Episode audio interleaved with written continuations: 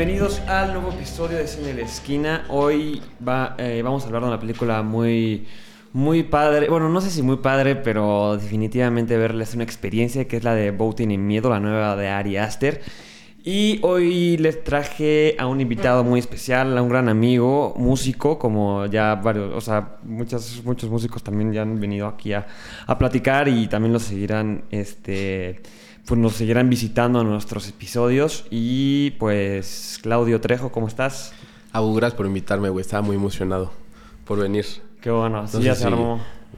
si escogimos la película correcta. pero- pues yo, De eso yo creo se que trata, nunca, nu- nunca se escoge la, la película así perfecta para hablar, pero... pues, Exactamente. Pero esta película lo bueno es que, mm, que tiene mucho para hablar. Pero an- antes de, antes de que empezara con la película, este, pues bueno, eh, pues como anuncios parroquiales de que Perfecto. escuchen los nuevos, las nuevas rolas de Claudio que están en Spotify.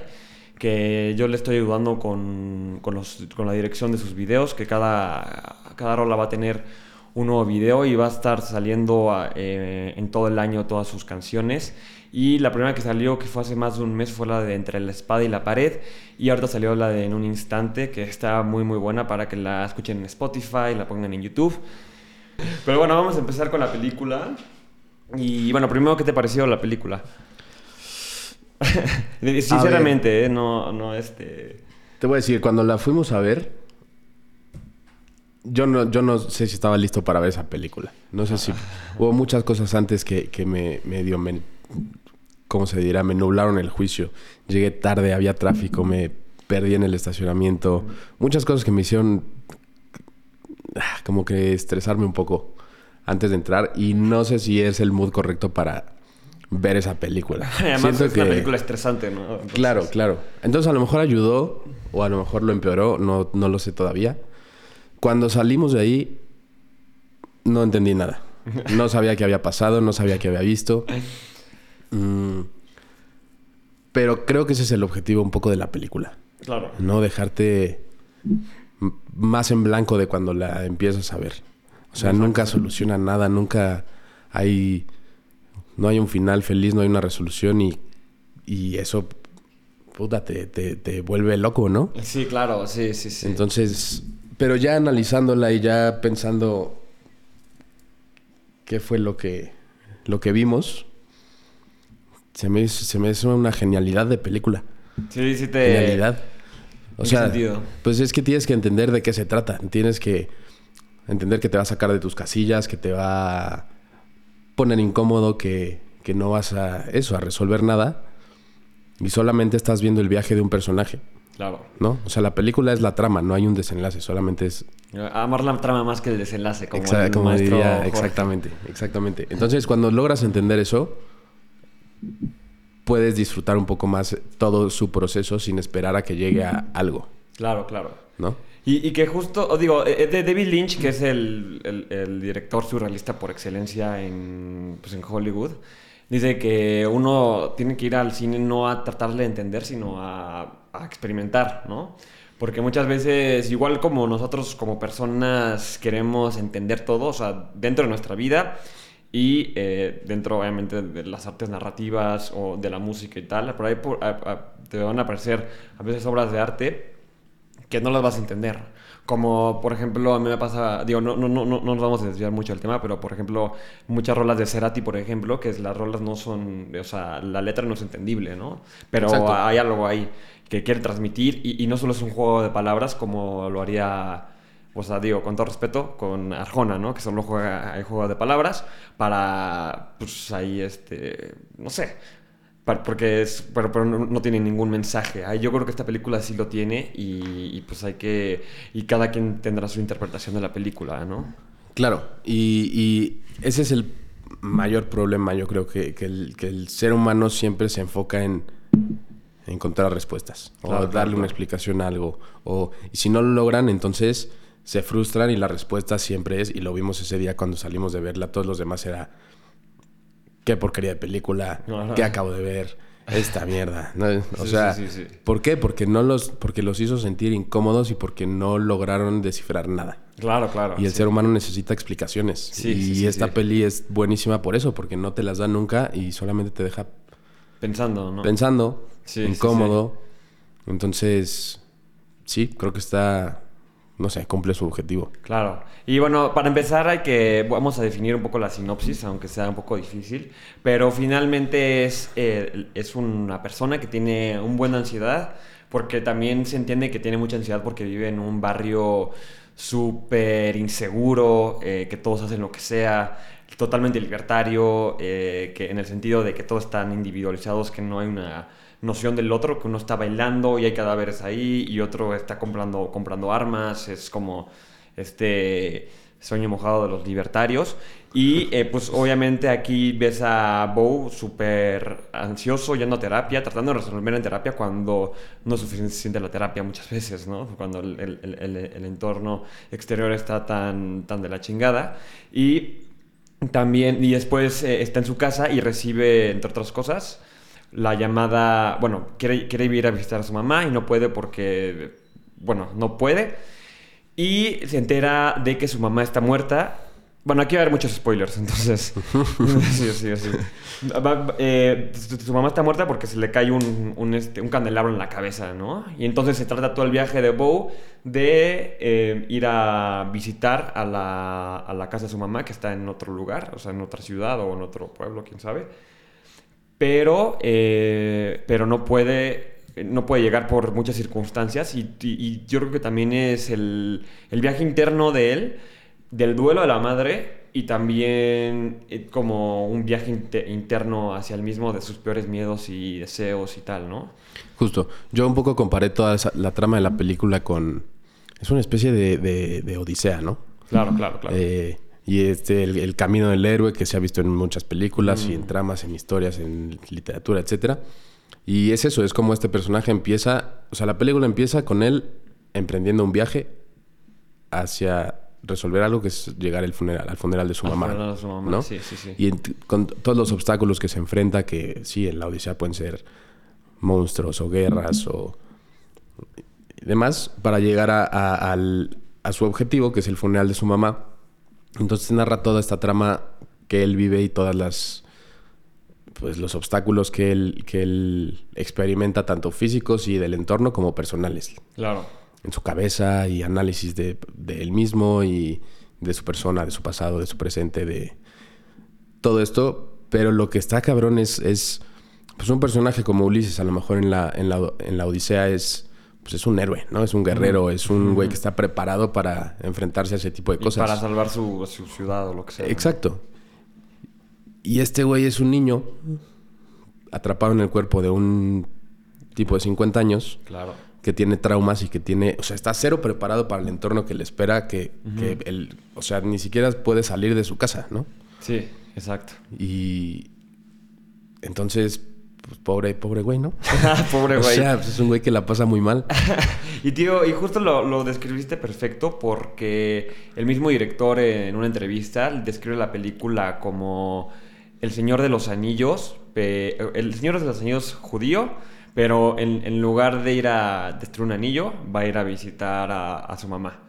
Y entonces, e, en lugar justo del viaje de Frodo, que es enfrentar a los orcos y a, las fuerzas malignas de, Tierra Media, se enfrenta a sus propios a sus propios fantasmas, obviamente, y también, o sea, con lo que luchas con sus propios fantasmas que vienen de la infancia, y justo dentro de cada viaje, de cada escena, de cada secuencia, va enfrentando un nuevo deseo y un nuevo eh, temor, que están muy relacionados, ¿no? El temor y, la, y el deseo, ¿no? Están, son, son, están, están juntitos. Entonces hay, hay, que dividirnos como en las... Hay como cinco secuencias, ¿no? De la película, como cinco estados. y, y, hay que analizar cada... Bueno, hay que platicar cada, de cada uno. Porque el primero es... Bueno, este güey que va a terapia y está en este ambiente súper de la chingada en Estados Unidos que, que todos hacen lo que sea, no hay, no hay noción de comunidad para nada, de colectivismo para nada, sino todos en su propio pedo y siendo unos, uno- unos egoístas de mierda todos, y también por las circunstancias en las que viven, no, no porque sean malas personas ni tal. Y que, y que también está en, en la primera escena de que eh, primero no puede dormir porque hay música y tal. Y ahí, em- ahí empieza eh, como a ver que nunca se resuelve nada, ¿no? O sea, nunca sabes de dónde viene el güey que le está mandando. O sea, él, él está tratando de dormir y, le mandan cartas. Oye, baja el volumen, baja el volumen, baja, baja el volumen. Y dice, güey, o sea, y no podía hacer nada. Y no, no y, y- pero sí había sus vecinos o no sé quién, había una música muy, muy dura.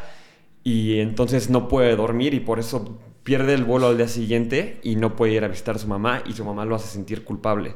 ¿Tú qué, o sea, ¿tú qué crees que signifique esto como justo este viaje, eh, el inicio del, del viaje del héroe o de lo que sea este personaje? O sea, ¿qué, qué representará esta música y esta molestia y tal?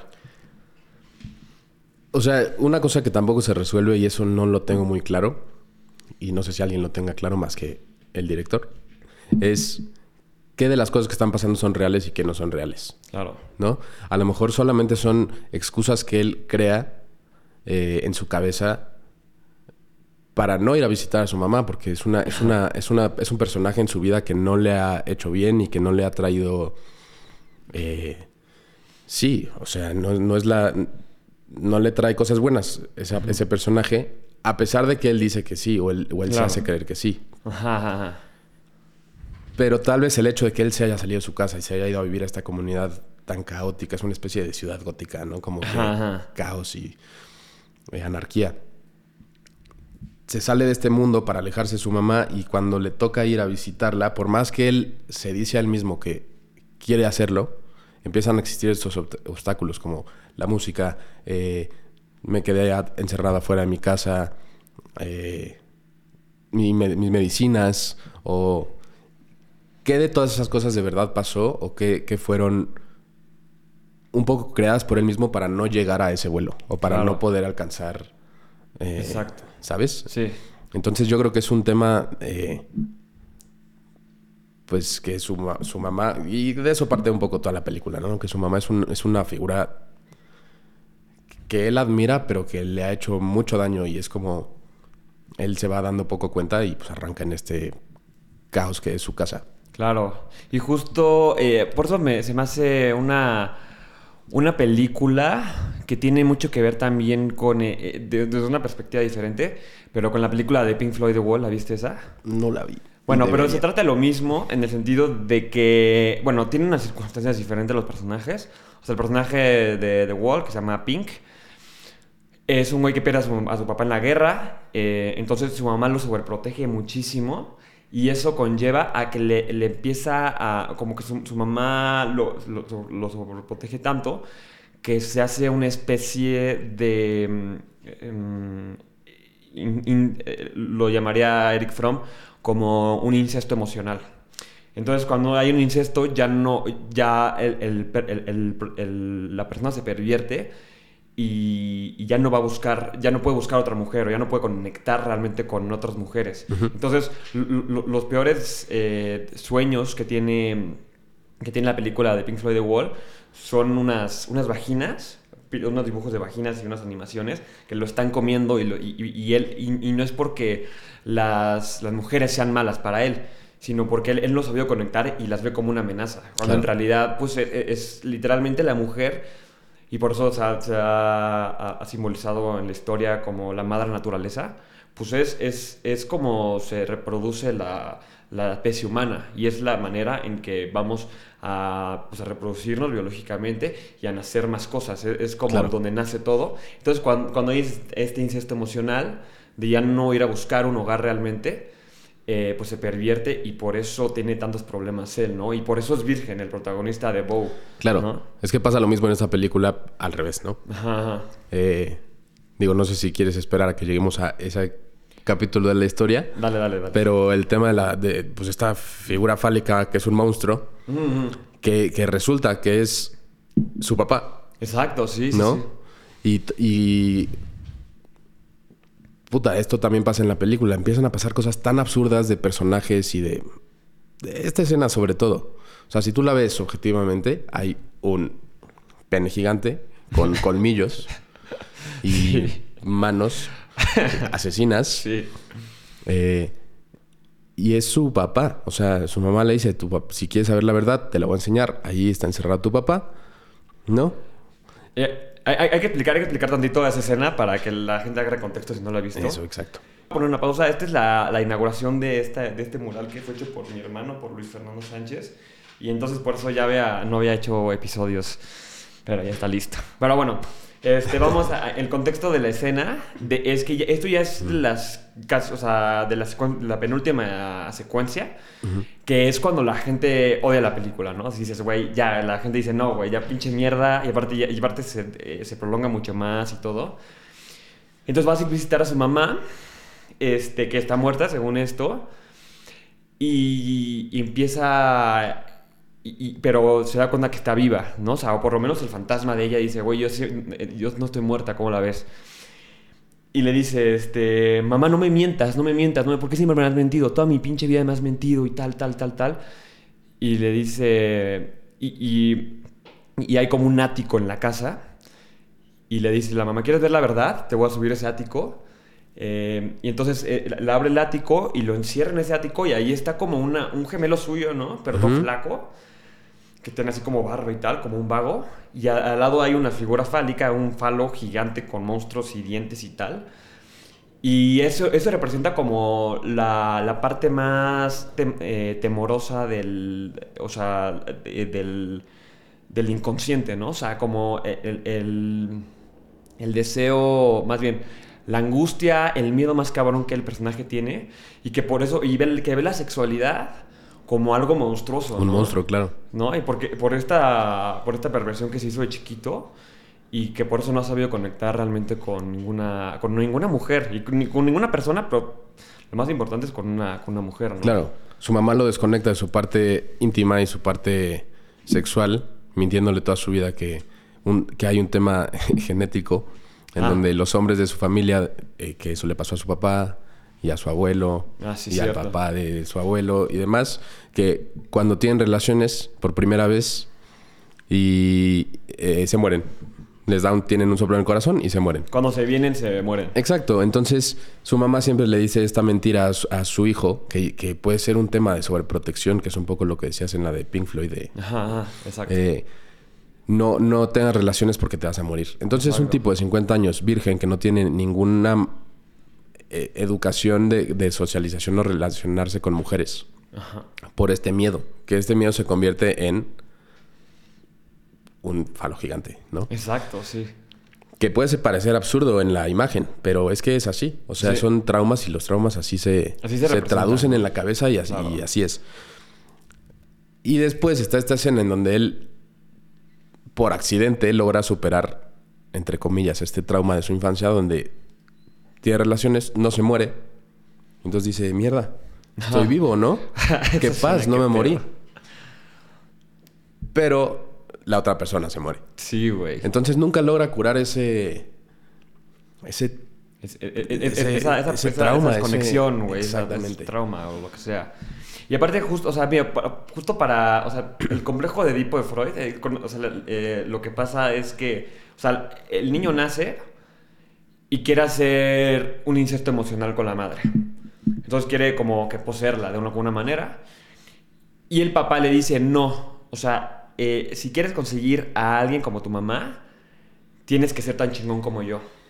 Entonces ahí como es la, como la educación del hombre y para pues, que consiga una mujer. Obviamente en el sentido que también aquí, aquí en, este, en, este, en, esto también hay traumas, güey.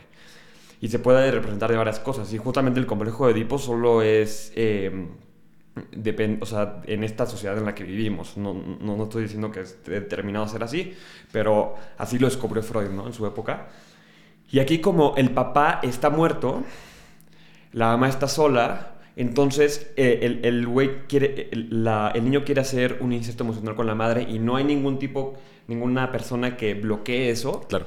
Entonces eh, se hace eso. ¿No? Y por ejemplo, el, incesto dentro de estas historias eh, como de, mitos de Aquiles y tal, y también de, las historias judías, eh, ves que siempre se iban de, un lugar a otro, de Egipto a la Tierra Prometida y tal, que si se quedaban en el mismo lugar, era un incesto emocional para ellos, un, incesto emocional con la Tierra, con la Tierra Madre.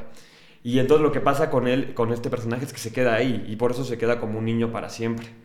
Entonces por eso tiene todo esto, todo este viaje y esto significa, ¿no?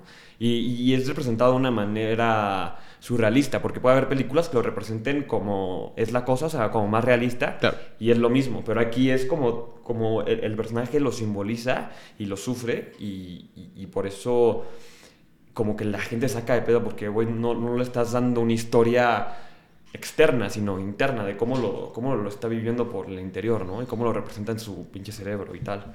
Exacto. Y yo no sé si este es el objetivo del surrealismo o no, pero en esta película en específico, ahorita que hablamos de Nicole, ella siempre dice, la realidad supera la ficción, ¿no? Y entonces, en esta peli hay muchas cosas que evidentemente son ficción a los ojos de, lo que conocemos, ¿no?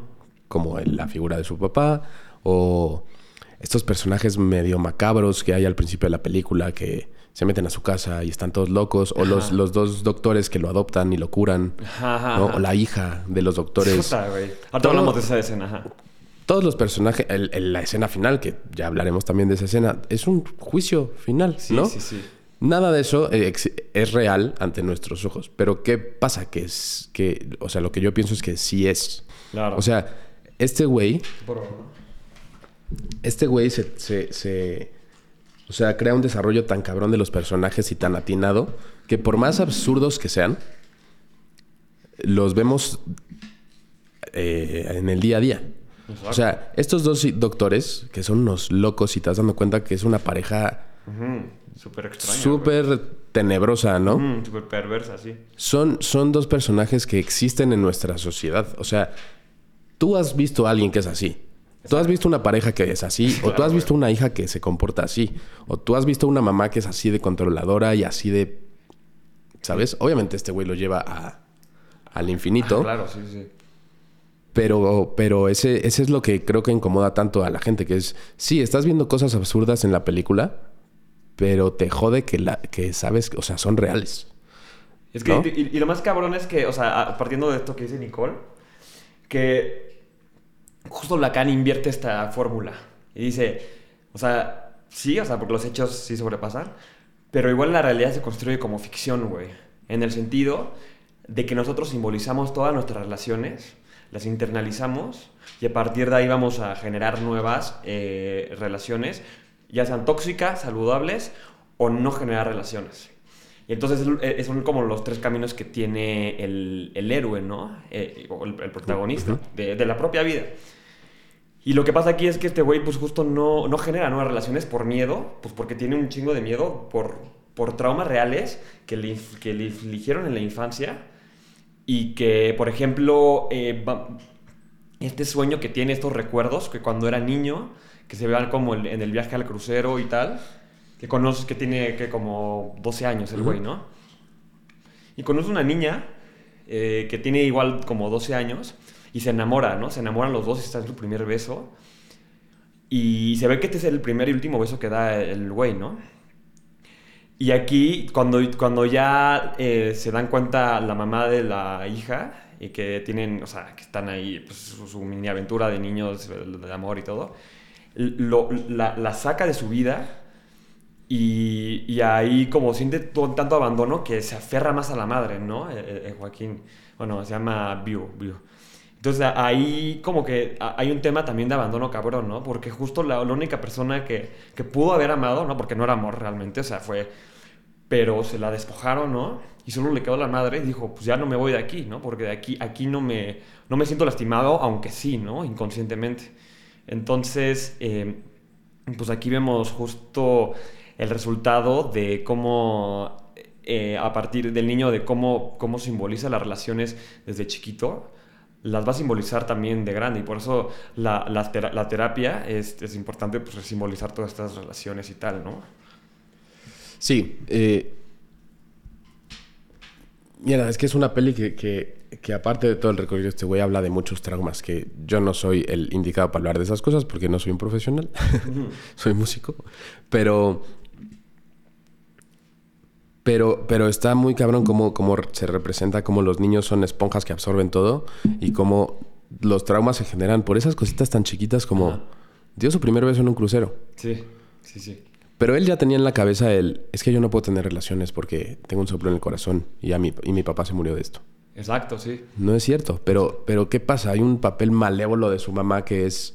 O sea, la que en realidad tiene problemas es la mamá. No sabemos por qué, eso no lo explican Ajá, muy bien, pero la que está dañada es, es la mamá y se lo pasa al hijo, ¿no? Ujú. Y a lo mejor el tema de abandono es eh, de ella hacia él. Ajá, exacto, exacto. Yo no quiero que tú me dejes, yo no quiero que tú tengas otra relación con otra mujer que no sea yo. Yo no quiero que tú generes vínculos con alguien más. No quiero que te vayas de, de la casa. Si te vas, eres el malo que no me has visitado. ¿Por qué no me has venido a visitar? No sabemos si es real o no, pero la mamá finge su muerte y le dice, tuve que fingir mi muerte para que vinieras a verme. Si no, no hubieras venido. Exacto, sí, sí, sí. Y entonces todos esos golpes que te va dando poquito a poquito, que a lo mejor pueden parecer no tan graves en primer plano, pues le jodieron la vida a este güey, ¿no? Sí, exacto. Sí, sí, sí. Y aparte, o sea, y, y también como que no sabemos qué tiene la mamá, qué está cargando en realidad. Y, y eso también es importante porque pues ella también fue lastimada en su momento, ¿no? Y es también ya, bueno, no nos vamos a meter este tema, pero un tema social de, de estructuras y tal, de que son estructuras perversas, eh, externas, internalizadas en el, en el sujeto, ¿no? Y, entonces, él, eh, él lo que hace es que pues, no las trabaja y, y las expresa y, y todo el tiempo tiene miedo, por eso se llama Bo tiene miedo, ¿no? Ujú. Porque eso es eso, eso es, eso es un viaje que tiene miedo todo el De tiempo. un miedoso. Ajá. Y, y, y tam- vamos a meternos un poco a la, a la tercera secuencia. Estamos yendo un poco en desorden, pero pues igual este, pues, la película es, una- es un, des- es un Sí. desmadre. Es un desorden la película en sí, así que... Pero que llega a este lugar que es como un campo, ¿no? Y, y es como un campo de hippies, de, de, persona, de personas abandonadas por sus padres. Y, y representan obras de teatro. Y eh, aquí cuando empiezan a representar la obra de teatro, él se mete como protagonista en la obra de teatro. Y eso, eso sí es un viaje de héroe, ¿no? Y representado con muchos colores y tal, como... ¿no? O sea, Como una obra de teatro, Ajá, ¿no? como una obra de teatro. Y yo creo que esto es como el sueño que tiene, eh, en realidad él, los- sueños que él tiene, el deseo que tiene de hacer una familia, de hacer su propio hogar, pero que también te presente el miedo de que pierda a los hijos y, que, y de que después la segunda parte de esa secuencia es el, reencuentro con los hijos, ¿no? Y al final los vuelve a encontrar y le dice, perdóname, los, los abandoné, pero yo no, yo no supe cómo, güey. Y, y eso pasa, ¿no? Porque yo creo que la persona que, que funda su hogar y que lo funda con miedos, abandona de alguna manera a sus hijos, pero él no sabe por qué. O sea, no, no dice, no, porque me cagan, pinches hijos, eh, güey, eh, me cagaban, güey, pinches niños chiflados o lo que sea. No, o sea, simplemente porque él, él no, él no estaba resuelto y aquí en este viaje que se imagina o tal, te das cuenta de cómo está, cómo su sueño, lo más cabrón de, de amar, pero que también está cargado de miedo. Entonces por eso se va todo el tiempo, aunque sea en, en el sueño, también se va. Y por eso ahí todavía no puede acabar la película, porque tiene que resolver la penúltima secuencia, que es la que estábamos hablando con la madre y el falo gigante y todo. Y te das cuenta que, que- aquí en este funeral que llega tarde, que se reencuentra con la, con la niña del crucero y le dice, güey, yo nunca te olvidé. Y le da el beso igualito que se lo dio en la- así como un beso muy tímido. Un beso de niños, ¿no? A un beso de niños. Y después ya eh, suben al cuarto de la mamá y empiezan a, y empiezan a tener relaciones. Eh, y justo ya cuando se viene dice, ah, puta, no me pasó nada, no me pasó nada, no me pasó nada.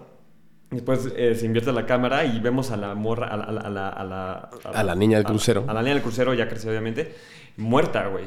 ¿Por qué? Porque lo que él, él, él lo dio, o sea, él hizo el amor con mucho miedo y, no pudo hacer, o sea, cuando uno tiene una relación amorosa, según el psicoanálisis, em, o sea, una relación carnal amorosa, ya, ya puede sustituir a la madre. O sea, en el sentido simbólicamente, ya, ¿no? O sea, ya, ya no, ya no la necesito para mi sobrevivencia.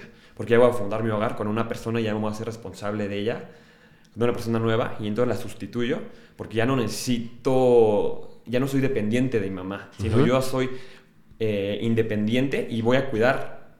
Eh, de los que dependen de, mí, ¿no? pero se muere la mujer porque todavía no es responsable de sí mismo y por eso ahí aparece la madre porque todavía no la pudo sustituir, ¿no? Güey. es que es, absurdo todo. Cuando termina este viaje de... perdón. Eh, de la obra de teatro de la escena anterior que decías, él como que empieza a interpretar sus traumas, ¿no? Y empieza a, darse cuenta de lo que ha pasado en su vida y qué son las cosas que le han hecho daño. Cuando se reencuentra con sus hijos, que él ya es el ya de viejo, les dice, perdón que los abandoné, se abrazan, todos lloran. Y él les dice a sus hijos, es que yo nunca he estado con una mujer. Y uno de sus hijos lo cuestiona y le dice, pero ¿cómo? ¿Y, ¿Y, nuestra mamá? ¿O cómo nos tuviste a nosotros? Ajá y ahí acaba. No se resuelve nada en esta pinche película, güey. No lo logra resolver nada, güey. Entonces, eh, cambiando a la escena de, la que ya hablamos de la mamá, pues se ve de dónde vienen todos los pedos que tiene este güey, ¿no? O sea, ¿cómo parece? Es que es, mala esta señora. Sí, sí, sí, sí. Cómo quita las sábanas, les tiene la cama. O sea, por más que él no se vuelva niño otra vez, pero, pero si tú te visualizas en esa escena, aunque él es un señor de 50 años, es, la figura de tu mamá viéndola hacia arriba como tu mamá y tú eres un niño de 7 años. Eres inofensivo, eres inútil y dependes de esa persona. Sí, sí, sí. Que te está regañando y te está cagando y está limpiando tu tiradero, ¿no? sí. O sea, el, el güey de alguna forma volvió a ser virgen. Sí, exacto. ¿No? o sea, ya es una virginidad de... mental lo que tiene este güey. Exacto. Que nunca va a poder curar. Exacto, sí. Y, aparte, yo, creo, o sea, justo yo creo que la verdadera virginidad se pierde de hombre y de mujer. Eh, no teniendo relaciones nada más, sino tan, realmente conectando con otra persona y, sabiendo que hay otra persona ahí, que hay un mundo detrás de ella y cuidar de ella dentro del, de, la, del acto, ¿no? Cuidas de ella le, quieres dar placer porque pues hay una especie de amor, ¿no? O sea, no, estoy diciendo que siempre que tenga que ser hacer el amor, ¿no? Pero que sí haya esta conexión con la otra persona. Y, este güey, este güey solo, el problema es que tiene relaciones para resolverse a él mismo, como una especie de, de autorrealización, cuando en realidad la autorrealización sí me parece una, una ficción, en el sentido de que no es real uno, se realiza con el otro a través del otro y, ¿no? y para el otro. Sí, sí, somos seres sociales, no individuales, ¿no? Ajá, exacto. Y, este güey está tan individualizado que, que, pasa eso, ¿no? Porque tiene muchísimos pedos, está muy metido en sí, güey, ¿no? Está atrapado, güey. Entonces no logra pues, realmente amar, güey. Y, al final de la película no lo resuelve, güey. Nunca lo resuelve. Sí, o sea, no, Pero es un final feliz. Creo que lo intenta. Ah, lo intenta, eso es lo importante. Él cuida mucho a la hija de los dos doctores. Sí, sí, sí, sí. Pero ella no lo deja cuidarlo. Ah, claro, claro. ¿No? O sea, también, esto tampoco lo explican, pero a lo mejor es una persona que no... Porque no lo han dejado eh, su mamá, pero, pero tampoco ha, tenido la oportunidad de que, de que él cuide a alguien porque la gente no se lo permite. Ok, claro, claro. Sí, sí, sí, sí, Siempre él es el cuidado. Ajá, ajá. Y no siento que le guste tanto. Los doctores lo adoptan en su casa y él está incómodo de ser cuidado. Sí, él ya se quiere ir, güey. Exacto. Y a lo mejor eso pasó en su infancia con su mamá. Él se quería ir, ya no quería ser cuidado. Solo no sabe cómo no ser cuidado. Y tampoco sabe cómo cuidar a alguien más porque a quien intenta cuidar no lo dejan. Que pasó lo mismo con la niña de crucero. Sí, sí, sí, sí. Él se enamora también y le se juran amor infantil. y, y lo sacan de eso, ¿no? Es como, ok, ya no pude cuidar a esta persona, sigo siendo dependiente de mi, de mi mamá. Y luego quiero cuidar a esta niña, no me deja, entonces sigo siendo dependiente de estas dos personas que son los papás de la niña. O sea, siempre hay una figura paterna o materna eh, que lo está jodiendo y que no lo deja desarrollarse. Exacto, sí. Hasta el final de la película. ¿no? Y, y, lo padre, bueno, hay que contar el contexto un poco de los doctores, que es, eh, ya, es la, empieza la segunda secuencia o el segundo acto de la película, que él sale a la calle de su departamento, o sea, la primera parte sale de su departamento y es un desmadre, no sé, hay, hay una corretiza, no sé, y termina siendo aplastado por un camión, güey, y ya un güey lo acuchilla, ¿no?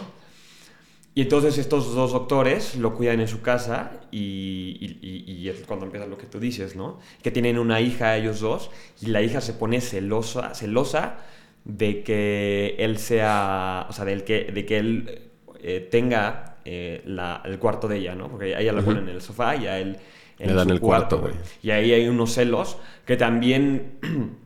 son como unos celos que también pasa con los hermanos, ¿no? O sea, cuando hay un nuevo hermano, pues la, hermana mayor, o la hermana, mayor en este caso, porque no es mayor, tiene celos así de, güey, no mames, yo antes era yo, todo el amor era para mí, y ya hay una nueva persona. Entonces e, ella se pone súper celosa y lo trata de sacar de, la casa y sacar de su vida, pero él no, dice, güey, o sea, yo no elegí ser cuidado por estas dos personas. Toma tu cuarto, ¿no? Y tú, tú, este, o sea, yo me suelo en el sofá, no te preocupes, y ella no se deja cuidar, ¿no? Dice, no, güey, no, no, no, tú vete a la chingada, la ver. Y después ya es cuando, ya al final de esa secuencia, cuando eh, e, ella le dice, a ver, ven, vamos a conectar como hermanos, vamos a drogarnos juntos y vamos a drogarnos con pintura. Entonces eh, le dice Joaquín, bueno, le dice View, no, no, no, no, no, no quiero hacer esto, no quiero hacer esto, no, no quiero, o sea, tranquila, o sea, vamos a, ver qué pedo, no te, no te tomes la pintura, no hay que hacerlo. No, sí, no sé qué, no sé qué. Entonces toma la pintura y él, ella lo trata, él lo trata de detener a ella y ella no se deja y, se, muere, güey. Y hay cosas cuando los dos cuidadores lo mandan a la chingada y dicen, güey, ¿qué hiciste? ¿Qué hiciste? Y se va de la casa y empieza ya cuando llega al bosque, el campamento, ¿no? Y sí, güey, o sea, aquí te das cuenta que, que como la... Como, primero, cómo se repiten, empiezan a repetir patrones de la infancia en un mismo lugar, ¿no? Que también, ahorita que me acabo de dar cuenta, en, en, la, en, la cuarta, en el cuarto acto, cuando llega eh, con el falo gigante y con su hermano.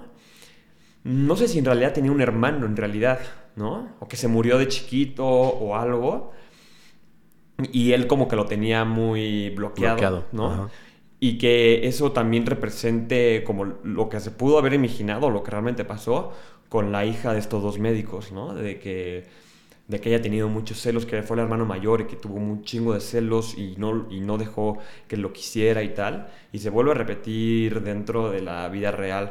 Y que siempre pasa esto con el ser humano, ¿no? De que, repetimos patrones, que eh, lo repetimos porque ya, ya pensamos que, que, así es como se tiene que actuar en tal... Eh, claro, no conoces otra cosa, ¿no? Ajá, güey. Entonces, yo creo que es lo que pasa, ¿no? Esta peli podría ser un poco... O sea, se llama Boys Afraid. Y está hablando de Bo, que es este cincuentón miedoso. Pero si tú cambias un poco el, lente de la película, puede hablar de cualquiera de los personajes porque todos están locos. O sea, todos. No, locos no es la palabra. todos están jodidos de la cabeza. Eh, se puede llamar perfectamente esa película La mamá de Bo tiene miedo. O se puede llamar La hija de los doctores tiene miedo, que no me acuerdo cómo se llama. O Los doctores tienen miedo. O todos tienen, tienen esto. Han repetido patrones de traumas o de cómo crecieron. Puedes reflejar la historia de la hija con la historia de Bo y su hermano. Cómo los papás a ella le dejan de hacer caso porque su hermano se muere en la guerra, ¿no? El hermano de la niña se muere en la guerra y es como la posesión más preciada de los, de, los de los dos doctores y entonces la niña la hacen a un lado. Cuando ya solamente es ella y la atención puede ir hacia ella, llega Bo. Entonces, pues obviamente esta niña está encabronada con este güey de ya viví, ya pasé por esto. O sea, mis papás ya no. O sea, les dejé de importar por la muerte de mi hermano. Lo superan. O no, porque no lo superan. Y luego llegas tú, cabrón. Obviamente que te quiero matar y no te quiero en mi casa. Sí, obvio, sí, Que puede ser lo mismo que pasó con, con él y su hermano cuando es, es, es niño, que no lo explican mucho, pero sí, yo entiendo que sí tenía un hermano. Sí, sí, sí, sí. Que, es que según yo es el güey que está encerrado en el ático. Ajá, ajá. Sí lo dice, lo dice su mamá. Ajá. Pero es el mismo, ¿no? Ajá, o sea, sí es el mismo actor, güey. Por lo menos. Pero chance como lo conoció tan poco que lo ve como el mismo. Como el mismo. ¿no? Ajá. Oye, oye, voy- voy- vamos a dar una pausa por... Vamos a ir por unas chelitas. O sea, lo hacemos rápido. Nos regresamos, perdón, fue un break de cigarro, de chela y de... De despejar la cabeza de despegar, despejar la cabeza de... de esta locura. Pinche, película rara, güey. De Ari Aster. Eh, pero sí, justo, eh, bueno, estábamos hablando, retomando el tema, el hilo de la conversación, de que todos están jodidos, ¿no? Pero también, o sea, sí, porque primero, o sea, yo creo que el, el- hoy por hoy, la terapia, por ejemplo, se ve como la única alternativa para desarrollarse. Y sí es importante, obviamente, la terapia, güey, no mames. O sea, yo soy, obviamente, pro terapia siempre. Pero que también, güey, no es lo único que influye en la vida de uno, güey. O sea, la terapia no te va a hacer más feliz, güey. Simplemente va a reacomodarte, güey, para poder, eh, pues, seguir, güey, ¿no? Pero nunca va a haber, nunca va, va a dejar de, de haber angustias y tal, y tampoco vamos a cambiar las circunstancias exteriores con eso, güey, ¿no? O sea, bueno, o sea, a, grandes rasgos, güey, vaya. Claro. Entonces, o sea, este güey, obviamente, eh, eh, como está tan, eh, el, el punto de vista está, es él, güey, o sea, no es una película como Roma, que la cámara está así a, a lo largo, que sacan los hechos como son y ya, ¿no? Sino aquí es el punto de vista de él, Claro. y, y también ve a la gente más perversa de lo que es, ¿no? Y tiene mucho más miedo, entonces por eso también se le, o sea, no solo es así la gente, sino también se, se le imagina así. Él la transforma, claro. Ajá, ajá, ajá. Entonces, o sea, son estas dos partes de la realidad, ¿no? De la, de la realidad social, güey.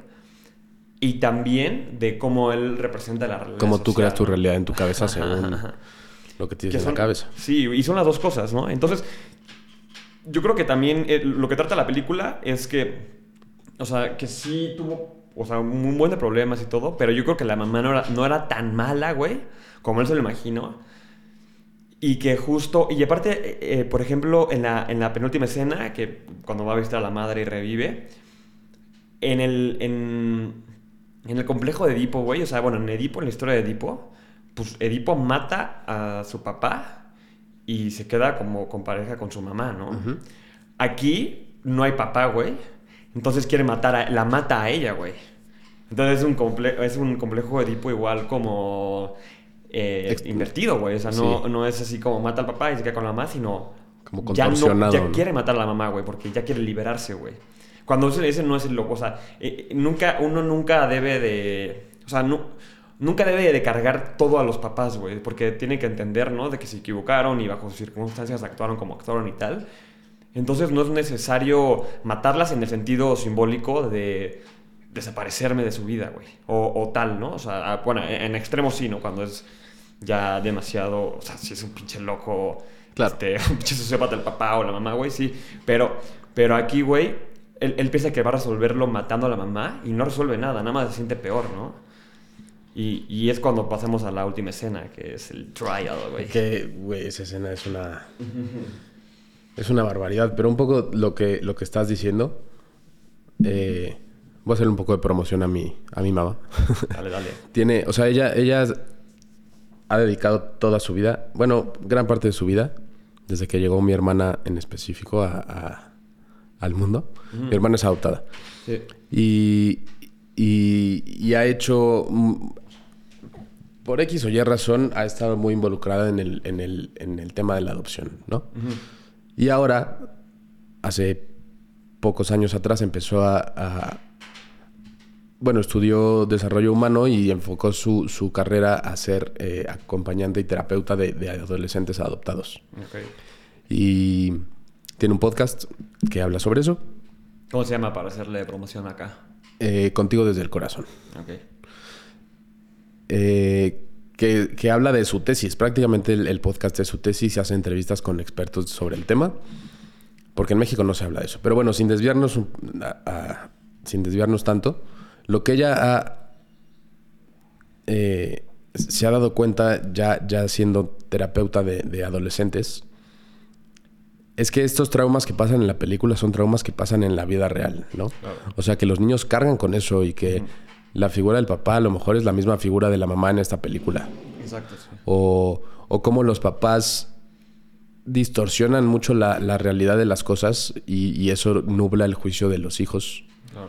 Eh, ya sin hablar de la adopción, sino en, en general. O sea, los papás, claro que cargan una responsabilidad eh, de cómo se va a desarrollar su- su- sus hijos cuando los hijos son niños.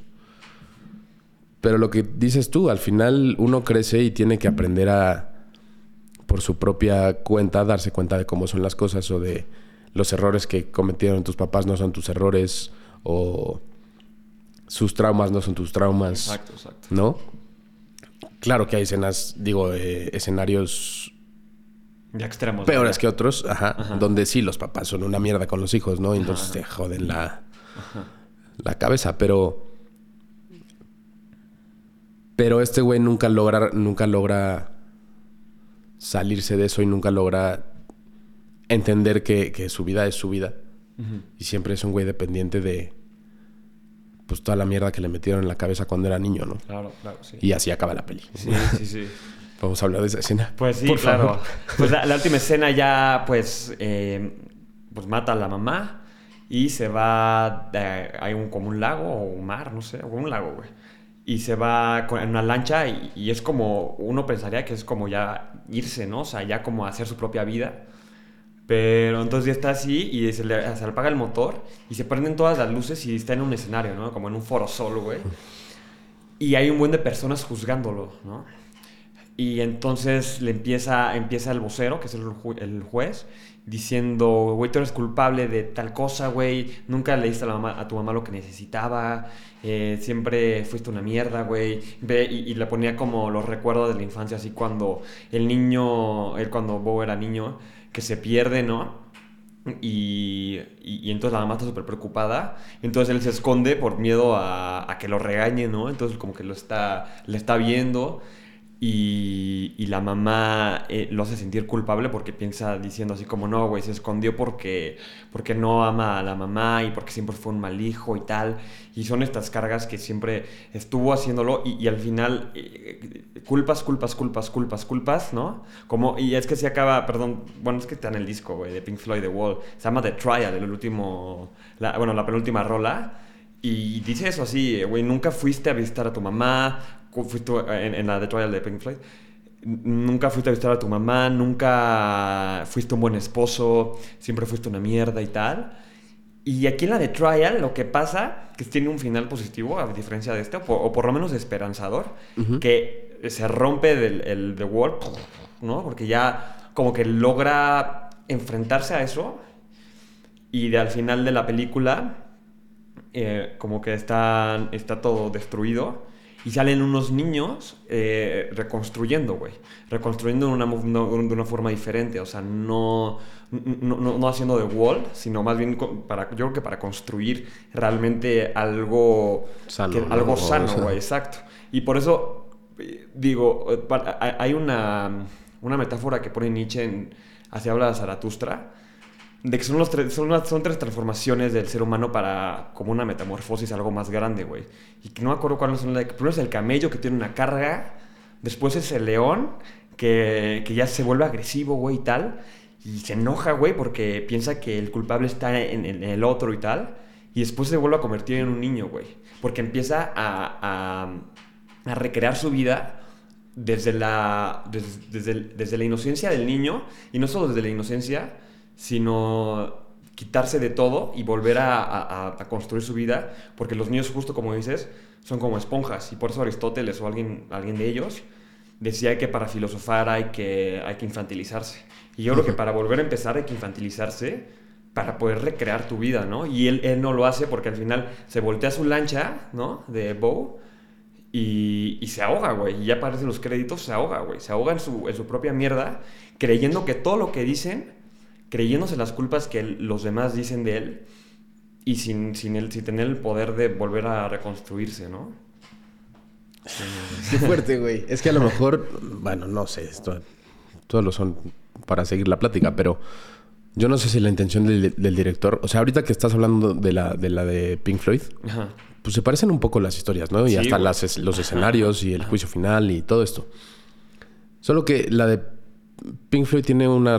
tiene- o sea, resuelve y tiene una solución y a lo mejor la enseñanza es esa. Los niños son esta figura que puede volver a crear las cosas cuando se hace de manera sana y que crezca un muro eh, saludable. O edificios, güey, ¿no? O sea, Exacto. O O, sea, un pueblo, güey, yo qué sé. Exacto. A lo mejor es lo que este güey está tratando de hacer, porque cuando el juez de la película, ya hablando de la de Bo Oh. tiene miedo, eh, el juez le dice, es que tú nunca visitaste a tu mamá y tú nunca viniste y tú nunca estuviste aquí. Y él, le- y él mientras la lancha se está quemando, le dice, güey, es que yo sí lo intenté. O sea, llevo días, así, estoy así de madreado porque he estado días intentando llegar al funeral de mi mamá y, y intenté venir a verla y perdí ese vuelo de avión, pero yo quería tomar ese vuelo de avión.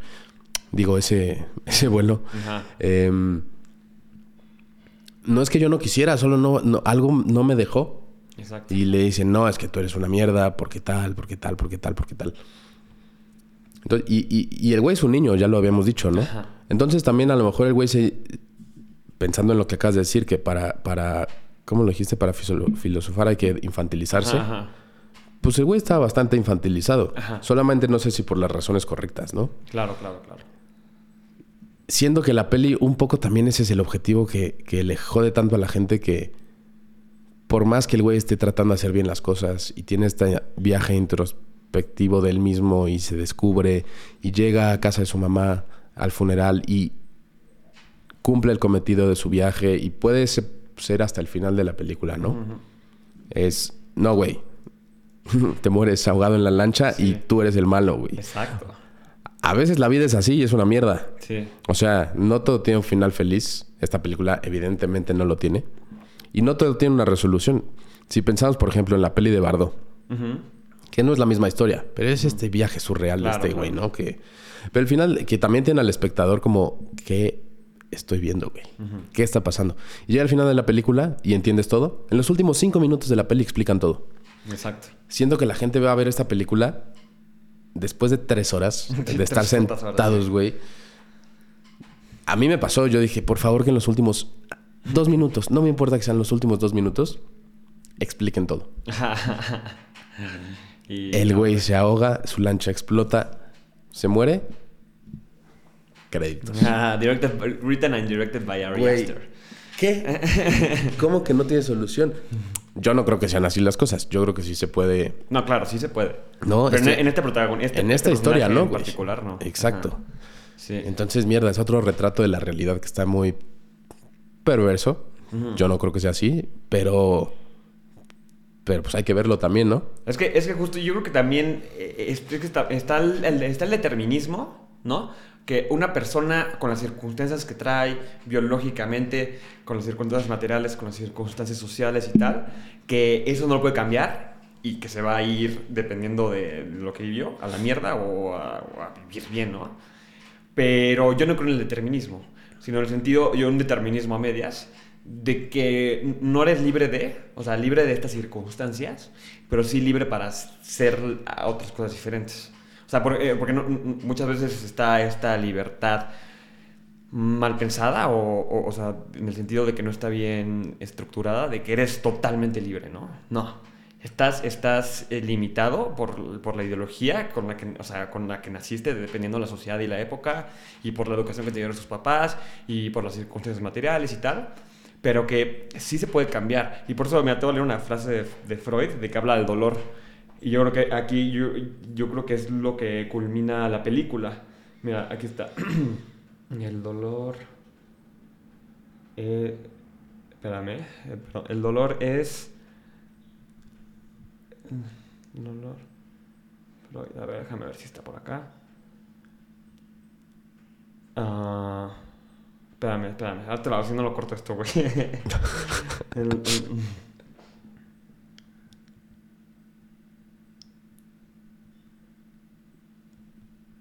Ok, aquí está, es cortita. El, dol- el dolor no tiene nada que enseñar a quienes no encuentran el coraje y la fuerza para escucharlo, güey. Y, por, y ahí ahí que le falta la segunda. eh, que, porque si, fuera así, el mundo estaría lleno de sabios. Yo creo que, yo creo que son pocas personas, porque el, el- todo el dolor, todas las emociones, tienen un mensaje, tienen algo que decir, güey. En el sentido, de la angustia, cuando hay angustia, significa que hay deseo. El deseo es de, buscarte, de buscar algo, güey. Pero cuando esta angustia se castra, dices, no, güey, tienes que sentir bien y tranquilo, güey, la chingada respira. Pues no, güey, más bien tienes que sentirla, güey, decir, güey, ¿qué me quiere decir esto, güey? ¿No? O sea, ¿qué me quiere decir E- este viaje de Bow? Todo el viaje así introspectivo, tiene, tiene un mensaje a Bow, güey. Decir, güey, tienes que hacer algo, cabrón, aunque, aunque te parta la pinche vida, güey. Tienes que hacer algo. Y él dice, no. Al final dice, no, güey, sí tienen razón todos. Me voy a la mierda, ¿no? Sí, pero lo que es muy triste es que lo intenta, ¿no? Por eso, sí, ese sí lo intenta, eso sí. Y eso está jodido porque el güey sí sale de su casa, ¿no? Sí. o sea, desde esa primera escena, bueno, la primera parte de la peli que no quiere salir de su casa y enfrenta eso. Exacto. Y toda la película es como él va enfrentando miedos. Pero pues no le salió, ¿no? Ah, o sea, y, ah, y al, al final, al final, justo la gota que rema el vaso y tal, al, al final, final, no da el último paso para la metamorfosis, ¿no? O sea, para la verdadera metamorfosis. De que, y, y esa metamorfosis, pues justo, o sea, es este, o sea, esta metamorfosis de la persona va a conllevar un putero de dolor, y es lo que plasma la película. Pero al final todo este dolor no fue para nada, güey. Y sigue teniendo miedo al final. Y por eso se muere, güey, el personaje. Ya sea como metafóricamente o realmente. Pero no logra cambiar, güey. ¿No? Sí, es muy triste eso, pero, pero intentando... No, yo no sé, para la gente que escucha este podcast va a decir, mierda, se me antoja muchísimo ver la peli, ¿no? sí, sí, sí. Pero una cosa bonita que, que se puede rescatar de la peli, dentro de toda esta mierda y este caos, es que este güey, no, no, tú sabrás eh, mejor que yo, el filósofo, el pensador que decía que el hombre se vuelve malo Ah, según su entorno. Rousseau, ¿no? Ah, no. Ma- Maquiavel, Maquiavelo, ¿no? No, espérate. No sé si era Rousseau o Maquiavelo. Es que los dos tienen estas frases, pero son al revés. Uno es el que nace malo y el otro que se vuelve malo, Ajá, ¿no? ajá. Bueno, Creo que era Rousseau, sí, yo creo que era Rousseau. pues este güey es un tipo bueno, cabrón. Claro. O sea, él es bueno, él, él Ajá, no noble, tiene maldad, ¿no? Ajá. Y, y toda la película le pasan cosas malas.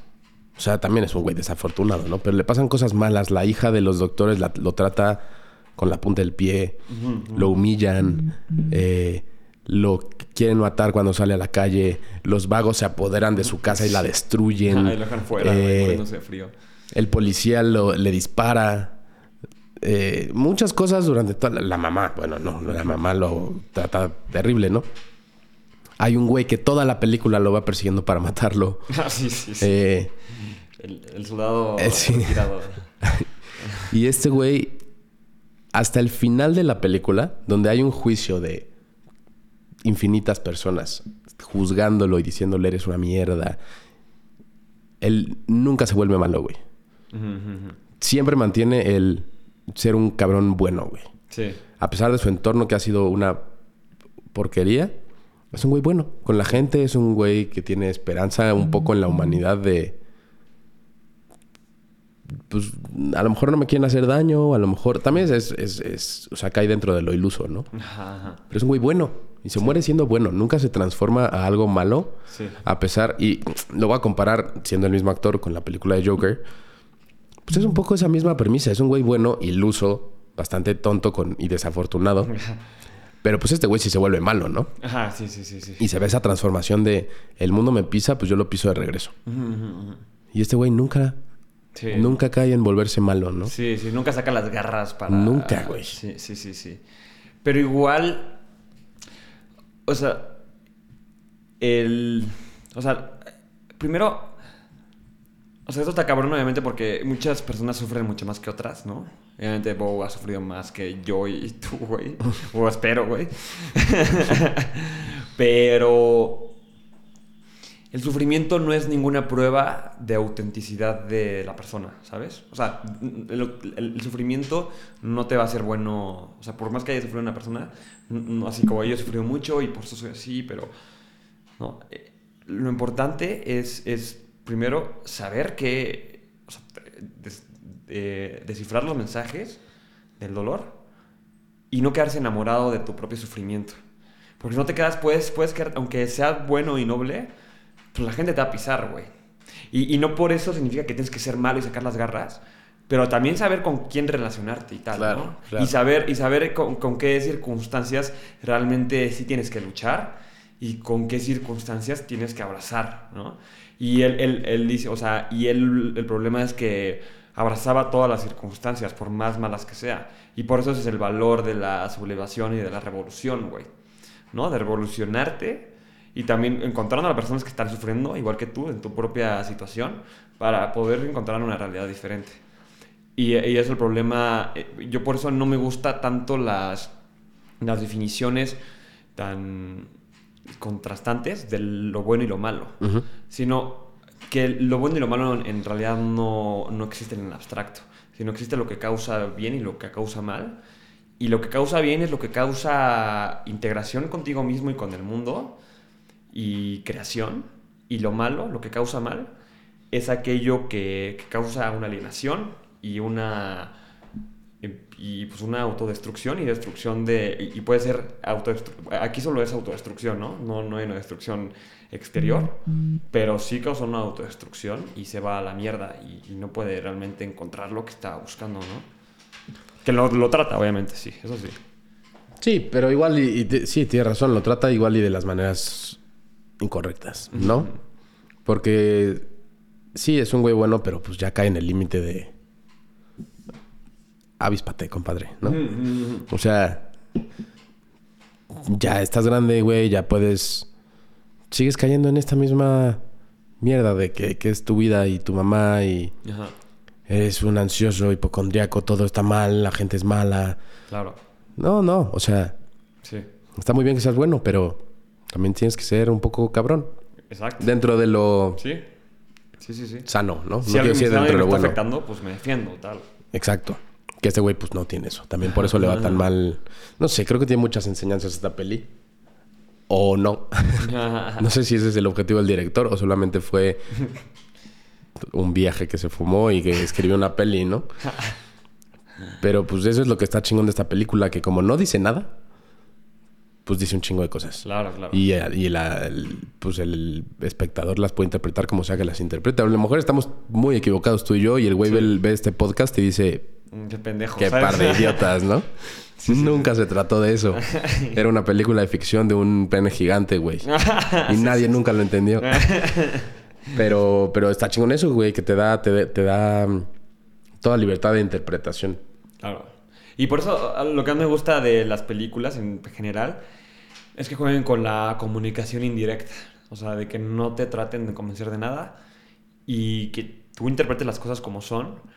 Y por eso la regla más, eh, más sagrada que yo- eh, de, dentro del guion y de- del guionista y del actor es no juzgues al personaje.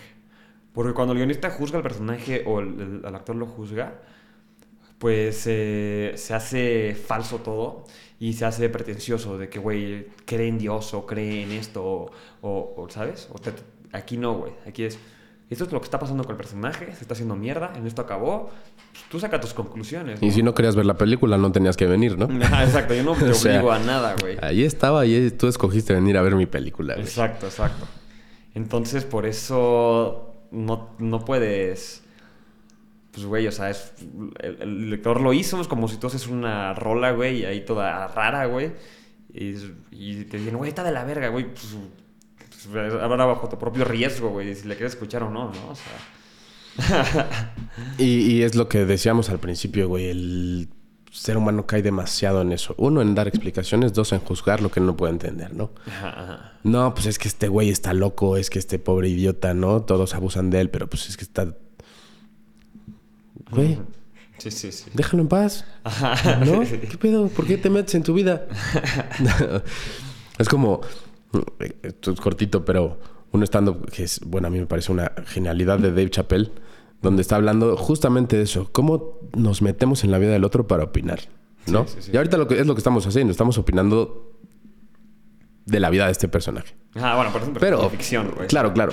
Pero cómo nos metemos en la, en la vida de los demás para opinar. Y entonces este güey da este ejemplo de, imagínate que tú pones un, un letrero en la calle que dice clases de guitarra. Y el teléfono, ¿no? Para que quien quiera clases de guitarra te llame y tome clases de guitarra. Entonces pasa un güey enojado con la vida, ve el letrero, te marca y dice, no quiero tus clases de guitarra. Sí, sí. Pues, Está bien, güey. está bien, güey. No es para todos. sí. Es para todos, güey. Sí, claro, claro, claro.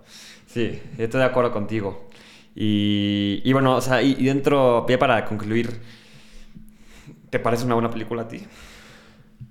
Eh, sin caer en lo bueno y en lo malo, que es lo que estamos hablando, Ajá, ajá. creo que es una. O sea, creo que está excelentemente hecha la peli, güey. Porque no nos tendría hablando de todas estas cosas. Y no me hubiera tenido todo el fin de semana pensando, ¿qué voy a decir en el podcast? güey?" ¿No? Entonces, sí, me parece una buena peli. La recomiendo. Para algunas personas. No sé, sí, exacto. Ajá, que la quiera ver quien la vea y bajo su propio riesgo, ¿no? Así la vimos nosotros. Ajá, ajá.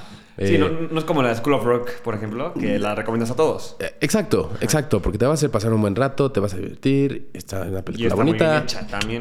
Ya está. Claro. Ajá. Esta, güey, no es una peli para todos. Sí, no, no. No es una película para todos, pero me gustó mucho. Y bueno, sí, ya tenemos que hablar de la fotografía, la interpretación, la actuación, güey. Ah, bueno, eso O sea, muy es, una barbaridad. Sí, este güey sí, sí, está loco, güey. Sí, no mames. No puede ser lo que hace, no puede ser cómo interpreta a este personaje.